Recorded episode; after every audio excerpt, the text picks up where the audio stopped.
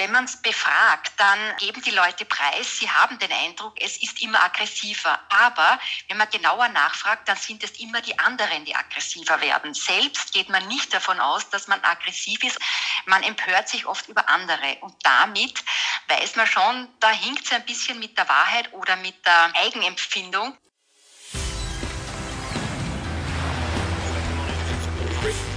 Gut zu wissen der Erklärpodcast der Tiroler Tageszeitung.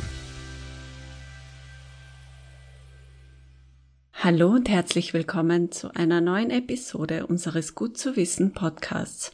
Heute wieder mit mir Renate Bergdold. Ich behandle heute ein Thema, dem wir wohl schon alle begegnet sind. Aggressionen im Straßenverkehr. Kennt ihr diese Situation auch? In einer halben Stunde sollte man eigentlich bei der Arbeit sein, aber auf den Straßen geht es im morgendlichen Stoßverkehr mal wieder nur im Schritttempo voran. Und ausgerechnet heute muss jemand vor einem fahren, der plötzlich aus unerfindlichen Gründen abbremst, der bei der grünen Ampel viel zu lange steht und vom rechtzeitigen Blinken hat er offenbar auch noch nichts gehört. Wo hat der denn seinen Führerschein gewonnen, schießt es einem dann durch den Kopf, und ehe man sich's versieht, sitzt man laut fluchend hinter dem Steuer und die Laune ist am absoluten Tiefpunkt. Um die verlorene Zeit wieder aufzuholen, tritt man dann aufs Gas und wird, beabsichtigt oder unbeabsichtigt, schnell zum aggressiven Autofahrer. Meine heutige Gesprächspartnerin, ÖRMTC-Verkehrspsychologin Marion Seidenberger, erzählt mir Lockdown-bedingt am Telefon, wie es zu vermehrten Aggressionen im Straßenverkehr kommt, welches Verhalten solche Reaktionen auslösen und welchen Einfluss Beifahrer und Kinder auf den Fahrstil des Lenkers ausüben können oder sollen. Bevor ich aber Frau Seidenberger an den Telefonhörer hole, habe ich wie üblich unsere fünf Fakten zum Thema zusammengetragen. Aggressionen hinter dem Lenkrad haben sehr viel damit zu tun, dass jeder möglichst schnell sein Ziel erreichen will. Wenn jemand die Absicht hat, schnellstmöglichst ans Ziel zu gelangen und dabei etwa durch Tempolimits, rote Ampeln oder andere Verkehrsteilnehmer gestört wird, entstehen Frust und Aggressionen. Im Extremfall verhalten sich Menschen dann so, dass sie sogar Schädigungen anderer billigend in Kauf nehmen. Auch die anderen Fahrzeuge werden im Verkehr zum Störfaktor. Auf den heimischen Straßen fahren so viele Autos wie nie zuvor. Dazu werden die Autos immer größer. Waren Pkw 1990 noch im Schnitt 1,68 Meter breit, sind es heute durchschnittlich etwa 1,80 Meter.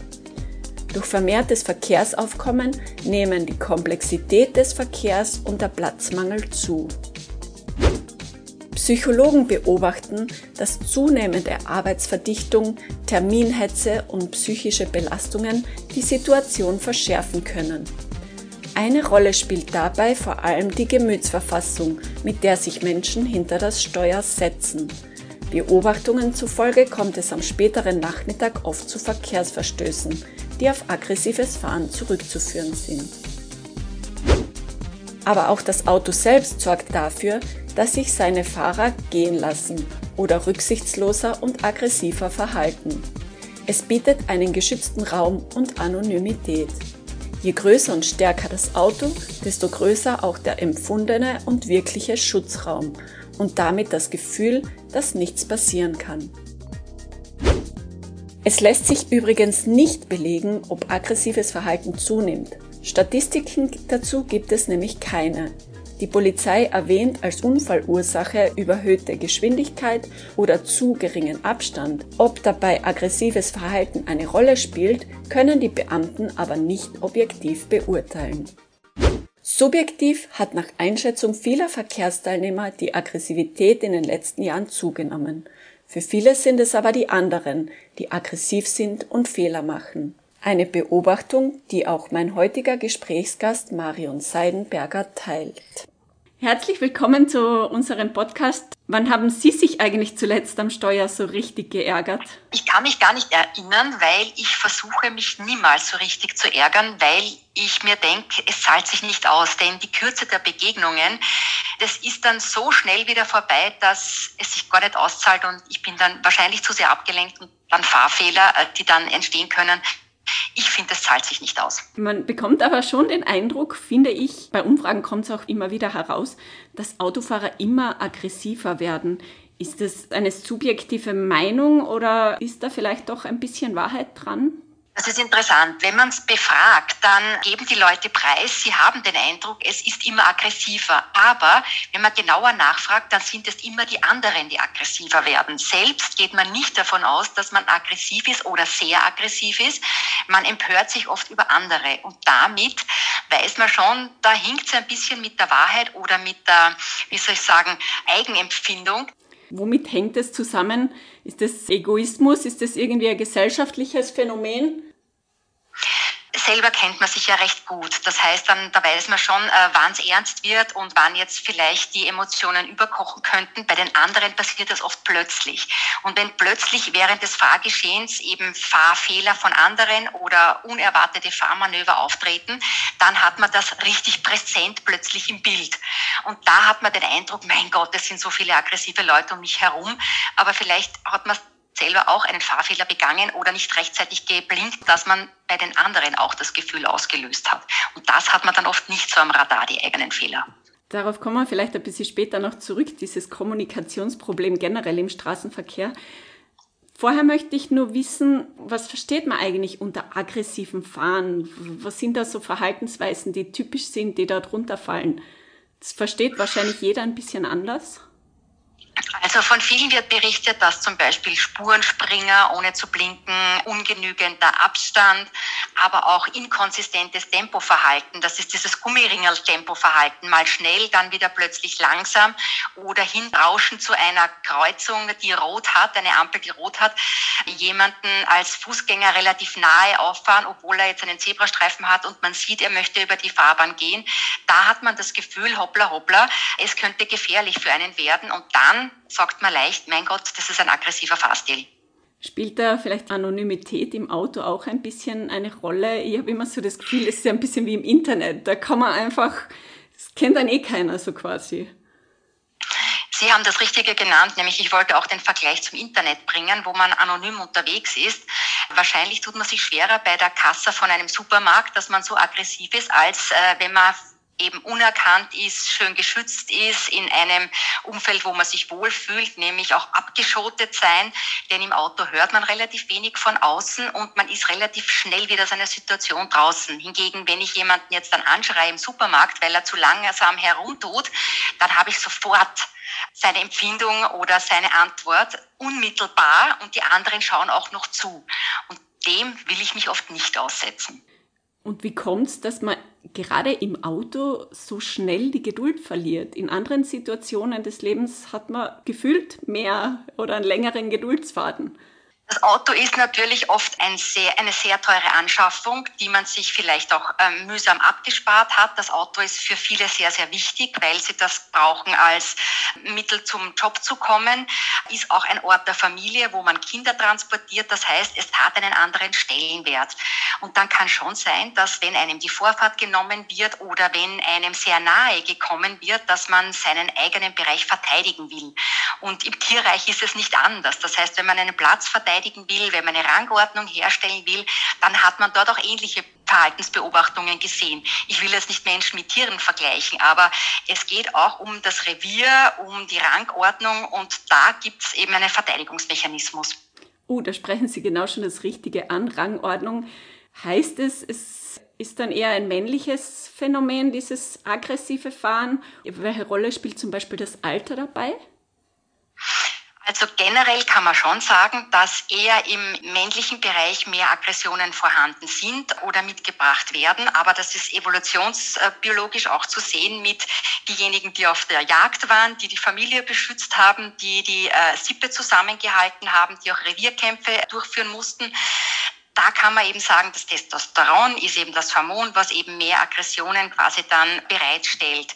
Andererseits sieht man jetzt auch bei jungen Frauen oder bei Frauen sehr wohl auch, dass sie sich im Straßenverkehr nicht immer so angepasst verhalten, auch ihr, ihr Standing verteidigen oder ihre Rangordnung verteidigen. Das heißt, Frauen sehen da oder lernen am Verhalten, sich auch gut durchzusetzen. Und man muss auch sagen, dass Aggression oder Leistungsbereitschaft, so kann man es vielleicht besser formulieren, auch positiv oft verstärkt wird. Denn wer wird oft verstärkt? Der Ellbogentechnik anwendet, der sich durchsetzt bei anderen. Das heißt, da gibt es auch schon ein Lernen. Da würde ich vielleicht sogar die Frau bei passiv-aggressiven Aktionen sehen. Zum Beispiel, wenn jemand auf der Überholspur knapp hinten ranfährt, dass die dann auf die Bremse steigt, so quasi, dir zeige ich ist das eher Frauen das würde ich nicht eher Frauen- oder männliches Verhalten jetzt zuordnen können, aber es ist auf alle Fälle sehr gefährlich und würde ich auf alle Fälle äh, nicht empfehlen. Denn äh, Auffahrunfälle sind vielleicht auch dadurch so schon zustande gekommen, dem anderen zu zeigen und zu äh, disziplinieren, ist natürlich eine ganz schwere Sache, vor allem wenn man im hohen Tempobereich unterwegs ist und dann jemanden zeigen will, wie er sich falsch verhält und Erziehungsmethoden anwenden möchte. Also davon würde ich abraten, kommt aber leider immer wieder vor. Welche Rolle spielt jetzt das Alter bei so einem Fahrverhalten? Also das Alter spielt generell eine Rolle im Aggressionsverhalten, denn wie wir wissen, bei der Entwicklung des Gehirns äh, spielt auch eine Rolle zwischen Hemmmechanismen und, und aggressionsfordernden Mechanismen. Und da ist eher das Alter 15, 16, 17, wo man eben sich anders entwickelt und wo der jugendliche Leichtsinn oder so mehr im, im Vordergrund ist, dass man Risikosituationen anders nimmt und anders einschätzt oder auch über Grenzen hinweggeht, weil noch nicht so viele Hemmmechanismen gelernt werden oder auch von den anderen, die vielleicht beteiligt sind, auch besser belohnt wird, wenn man als Held dasteht, wenn man als jemand dasteht, der sich etwas traut, der auch riskant ist und der vielleicht auch eher aneckt. Auch Frauen sind ja nicht ganz unbeteiligt, denn Eher schaut man auf Alpha-Tierchen, die sich eben in den Vordergrund spielen und die auch zeigen, was sie können, sei es jetzt mit dem Auto auf der Straße oder mit dem Motorrad auf der Straße. Die sorgen eher für Hingucker, für Bewunderung und das ist auch eine Form vom, ja, Kennenlernen. Dabei wollte ich gerade fragen, wie man sich dann als Beifahrer verhalten kann, wenn jemand so aggressiv fährt dass man den vielleicht ein bisschen runterholt, ein bisschen rausholt aus der Situation. Kann man das überhaupt? Sollte man das überhaupt? Beifahrer haben eine sehr große äh, Aktion in also eine, eine Beihilfe beim Verhalten, nämlich wenn ein, eine begehrte Frau quasi dann sagt, du imponierst mir nicht mit deinem Verhalten oder fahr nicht so schnell, es ist irgendwie, ich fühle mich nicht wohl, dann gibt es ja wohl Möglichkeiten, dass man das unterlässt, wenn man sich um diese Dame bemühen möchte. Andererseits kann es aber genau den gegenteiligen Effekt auslösen, nämlich dass man noch mehr zeigt, wie gut man ist, wie gut man das Auto beherrscht und dass man ein bisschen mit Ängsten vom Beifahrer spielen möchte. Also das ist absolut abzulehnen, denn das Beifahrer Beifahrer ist man ja gefangen und abhängig vom Fahrstil des Lenkers. Und äh, ich würde dann nicht mehr empfehlen, noch einmal einzusteigen in das Auto oder mitzufahren am Motorrad mit so einem Typen oder auch mit so einer Frau. Vielleicht kann das auch anders äh, herum stattfinden, denn Unfälle sind dadurch vielleicht schon vorprogrammiert. Wie ist es mit Kindern? Oft passiert es ja, dass man am Steuer flucht und dann die Kinder hinten hat, die sich nämlich mal an sehr viel abschauen. Also da gibt es ja auch so lerntheoretische Ansätze, die sagen, lernen am Modell. Und am Modell lernt man natürlich, wenn man sieht, dass jemand gut fährt mit so einer Strategie. Und wenn dann jemand flucht im Straßenverkehr und schneller vorankommt oder vielleicht noch eine grüne Ampelphase schafft oder äh, einen Parkplatz findet oder was auch immer, dann sehen das die Beifahrer und die Kinder nehmen das zum Beispiel auch relativ gut auf und sehen dann, wie erfolgreich man wird und kopieren unser Verhalten einfach unentwegt. Und deshalb muss man aufpassen, eh, was ich spreche im Auto, wie ich spreche im Auto, wie ich fahre, denn das wird unbewusst einfach mit übernommen. Und den Fahrstil, den man als Kind gewohnt ist, den findet man als angenehm und gut und schön und nachahmenswert. Und den übernimmt man oft eigentlich unbewusst. Das klingt gefährlich für die Zukunft.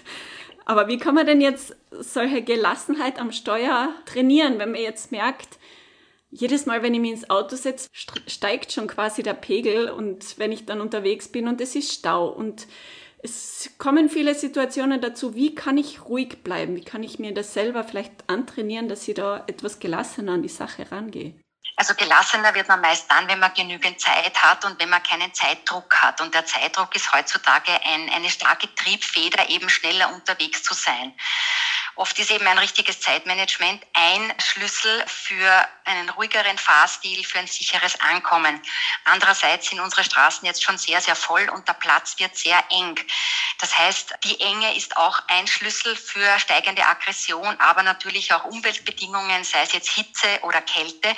Aber es sind auch noch neue Technologien, die uns ein bisschen stressen, nämlich wenn ich immer genau am Radar haben muss, wo ist die nächste E-Tankstelle, wo kann ich am besten aufladen, laden und tanken, das ist für viele auch noch fremd. Und wenn man gewohnt ist, mit einem Tank so und so viel Kilometer äh, quasi sorgenfrei zu fahren und jetzt eine neue Technologie hat, die eben einem öfter zwingt, aufzuladen, eine Pause zu machen, da wären manche auch schon ein bisschen ungeduldig, weil sie eben noch nicht richtig umgehen gelernt haben mit so einem neuen Fahrzeug. Aber wenn man die Pause dann wieder nützt, um runterzukommen und ruhig zu sein, hat das auch wieder einen Vorteil.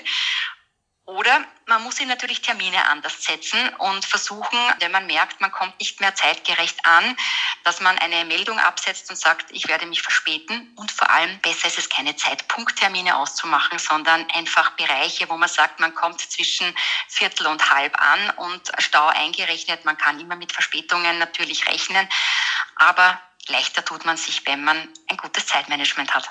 Ich habe es vorhin schon angesprochen, im Straßenverkehr fehlt einfach oft die Kommunikationsmöglichkeit, beziehungsweise werden Signale unterschiedlich interpretiert von den Verkehrsteilnehmern. Gibt es da irgendwelche Lösungsansätze? Für dieses Problem? Also das ist immer wieder das Sender-Empfänger-Problem. Und beim, im Straßenverkehr ist es wichtig, so weit voraus mitzudenken, dass der andere sich noch zeitgerecht an mein Handeln orientieren kann. Das heißt, wenn ich zeitgerecht einen Blinker setze, um dem Nachfolgeverkehr anzuzeigen, dass ich bald abbiegen möchte, so hat der die Möglichkeit, sich darauf vorzubereiten. Und es gibt nichts Schlimmeres als plötzliche Fahrmanöver, die einen dann zu einer Notbremsung oder zum Auslenken oder zu sonstigen Manöver zwingen. Deshalb ist es auch absolut absolut wichtig, sichtbar zu sein im Straßenverkehr, ordentlich eine Zeichensetzung zu geben, aber auch vielleicht Höflichkeitszeichen zu verstärken, jemanden hineinlassen mit einem richtig schönen Handzeichen, um ihm zu sagen, du hast jetzt Vorfahrt, bitte geh hinein, sich zu bedanken. Das sind ja auch solche Dinge, die man eigentlich nicht lernt, sondern das sollte eigentlich verstärkt jetzt in den Vordergrund gerückt werden, dass man auch einmal Danke sagen lernt aktiv Danke sagen, dass man sich wirklich bedankt mit der Hand oder rauswinkt einmal, wenn einer einen hineinlässt. Aber man muss natürlich auch die Verkehrsregeln kennen. Denn Viele falsch verstandene oder falsch gelernte äh, Verkehrsregeln sorgen dafür, dass man Vorrangverletzungen begeht oder Fahrfehler quasi macht und das sorgt für Unverständnis oder für Notbremsmanöver bei den anderen. Und so kann es auch geschehen, dass man Unfälle auslöst, weil man eben die Verkehrsregeln nicht kennt oder nicht richtig anwendet. Da muss sich jeder oft selber bei der Nase packen und vielleicht einmal noch nachlesen, sich genau informieren oder eben richtige gute Informationen einholen über Zeitungen, über Fernsehen oder über Podcasts. Kann dieses aggressive Fahren eigentlich zur Gewohnheit werden? Kann es so weit kommen, dass einem das gar nicht mehr auffällt, dass man so fährt? Es sind oft so Charaktereigenschaften. Einer geht vielleicht besonders schnell, einer fährt auch besonders schnell mit dem Rad. Der ist einfach ein Getriebener, immer einer, der eben äh, schauen will, dass er der Erste ist, der mit sich auch immer einen innerlichen Wettkampf hat, an vorderster Stelle zu sein, vorzukommen, jemanden zu überholen, der Schnellste zu sein. Das wohnt schon in manchen inne. Aber es laugt einen aus auf die Zeit und macht einen einfach, äh, wie soll ich sagen, schränkt einen ein und äh, verursacht auch Fahrfehler, wenn man immer versuchen will, der Schnellste, der Beste zu sein. Da gibt's andere Terrains, wenn man sich betätigen kann. Und da soll man halt sportliche äh, Aktivitäten suchen, um dort mehr den Wettkampfcharakter ausleben zu können, nicht auf der öffentlichen Straße. Besser wär's. Aber wenn wir schon bei wirklich lebensbedrohlichen Situationen sind, wir hatten kürzlich eine solche, nämlich auf der Autobahn. Da hat dein Sohn seine Mutter während der Fahrt im Streit mit einem Messer attackiert. Wie reagiert man in solchen Situationen, wenn wirklich im Auto ein Streit eskaliert mit dem Beifahrer? So, das ist einmal die höchste Alarmstufe. Jetzt kann es natürlich sein, dass jemand erkrankt ist und irgendwelche Symptome zeigt, die plötzlich während der Autofahrt dann virulent werden und Bedrohungen kommen oder dass ins Lenkrad gegriffen wird, dass die Tür aufgerissen wird. Aber das sind äußerst seltene Fälle. Natürlich muss man versuchen, einen sicheren Ort ansteuern zu können. Ich kann jetzt nicht plötzlich auf der Autobahn stehen bleiben und jemanden raus werfen, um nur Ruhe zu haben, denn Nachfolgeverkehrsunfälle können absolut sofort passieren. Und ich kann eine Notlüge versuchen zum Einsatz zu bringen, dass ich sage, plötzlich das Auto hat einen Defekt, ich muss zur Tankstelle, es geht einfach nichts mehr, dass ich da einen Cut äh, reinbringe in die Gedanken eines wütenden, eines, eines äh, aggressiven Menschen. Vielleicht lässt er sich dadurch einmal ablenken oder kurz einmal stoppen. Andererseits muss ich versuchen, in ein belebtes Gebiet zu kommen, wo ich auch Hilfe bekomme. Also einen einsamen Rastplatz anzusteuern wäre das Falsche, sondern zu schauen, dass ich zu einem belebten Ort komme, zu einer Tankstelle komme, aber auch, wenn es nötig ist, zu einer nächsten Polizeidienststelle zu kommen und dort Hilfe zu holen. Leicht ist es nicht. Ich muss mich natürlich auf die Fahrt konzentrieren und muss natürlich vielleicht Schläge oder sonstige Dinge einstecken, um sich selbst auch zu retten und andere zu retten. Warum ist gerade das Auto kein Ort für Aussprachen? Also Aussprachen im engen Umfeld und Auto, das Auto ist ein sehr enges Umfeld. Ich kann nicht plötzlich flüchten, ich kann mich nicht zurückziehen, ich sitze auch nicht gegenüber, sondern ich habe meine Argumente, die ich quasi gegen die Windschutzscheibe bringe oder jemanden direkt ins Ohr brülle. Das ist absolut kein geeigneter Ort, um Auseinandersetzungen zu führen. Es ist sehr fordernd, es ist stresserhöhend. Ich habe nebenbei eine wichtige Fahraufgabe zu äh, erledigen und das kann ich nicht, wenn neben mir einer wütend und aggressiv ist oder vielleicht noch Kinder mit an Bord sind, die das alles miterleben. Das heißt, ich soll immer versuchen, die bestmögliche Atmosphäre und Stimmung im Auto zu haben. Und wenn ich schon merke, jemand ist zum Beispiel beeinträchtigt durch Alkohol, durch Drogen oder durch sonstige Medikamente, die eben jetzt äh, schlecht wirken, den darf ich eigentlich nicht mitnehmen. Denn äh, die Gefahr ist hoch, dass eben dann Ausraster während der Fahrt passieren und Unfälle ausgelöst werden. Aber nehmen wir jetzt die typischen Fahrten zwischen Freunden. Einer wird dazu abgestimmt, dass er fahren muss, der darf nichts trinken, alle anderen sind sturzbetrunken und man hat doch die Aufgabe, die irgendwie heil heimzubringen. Das ist eine Schweraufgabe, wirklich. Und das ist ganz, ganz, ganz schwierig durchzuführen. Aber der, der muss die Nerven bewahren, der das Lenkrad hat. Der ist der Chef des Autos und der sorgt dafür, dass die anderen sicher an sein Ziel kommen. Und deshalb ist es wirklich so, entweder habe ich Beifahrer, die können den äh, Beeinträchtigten beruhigen oder versuchen abzuhalten, den Fahrer zu attackieren einfach versuchen, eine relativ sichere Anhaltestelle anzusteuern und den Menschen, der jetzt dann außer sich ist, versuchen zu beruhigen. Es hat keinen Sinn, jetzt die Aggressionen weiter auf den Höhepunkt kommen zu lassen. Das Auto ist kein geeigneter Ort. Viele, viele Fahrfehler können passieren. Unschuldige andere Verkehrsteilnehmer können dadurch in Mitleidenschaft gezogen werden. Und man hat eigentlich die Verantwortung für die Mitfahrer als Lenker. Das stimmt allerdings. Abschließend würde ich Sie bitten, dass Sie mir einfach nochmal jetzt zusammenfassen die besten Tipps für Autofahrer, dass sie gelassener, ruhiger, sicherer durch den Verkehr kommen. Zeitmanagement ist das A und O. Wenn man junge Mitfahrer hat, Kinder zum Beispiel, gehören die beschäftigt, sei es jetzt äh, mit Snacks, Getränken oder Spielsachen. Ausgemachte Pausen müssen eingehalten werden, damit auch Kinder sich bewegen können, dass man auch wieder eine Abwechslung hat, dass man auch aus dieser Fahrsituation einmal rauskommt und eine Unterbrechung hat. Keine Zeitpunkttermine ausmachen, wenn geht, sondern Ankunftsbereiche mitteilen, dass man vorher schon mitteilt, wenn ein Stau ist oder ein Unfall passiert ist, dass man sich verspäten kann, dass man nicht ununterbrochen im Wettkampf ist mit sich selber, ich schaffe es nicht und sich selber noch in einen emotionalen Stress hineinbringt.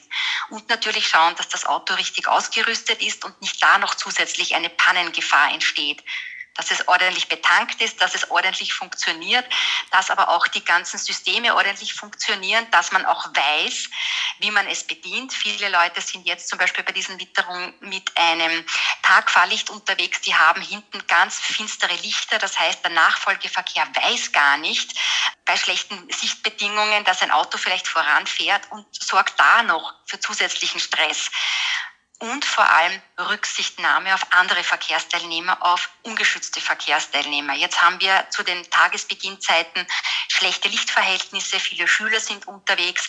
Das heißt, da ans Tempolimit halten, Abstand halten und wirklich vorausschauendes Fahren. Vielen, vielen herzlichen Dank für die Expertise. Herzlichen Dank. Dankeschön. Gute Fahrt. Das war Gut zu wissen.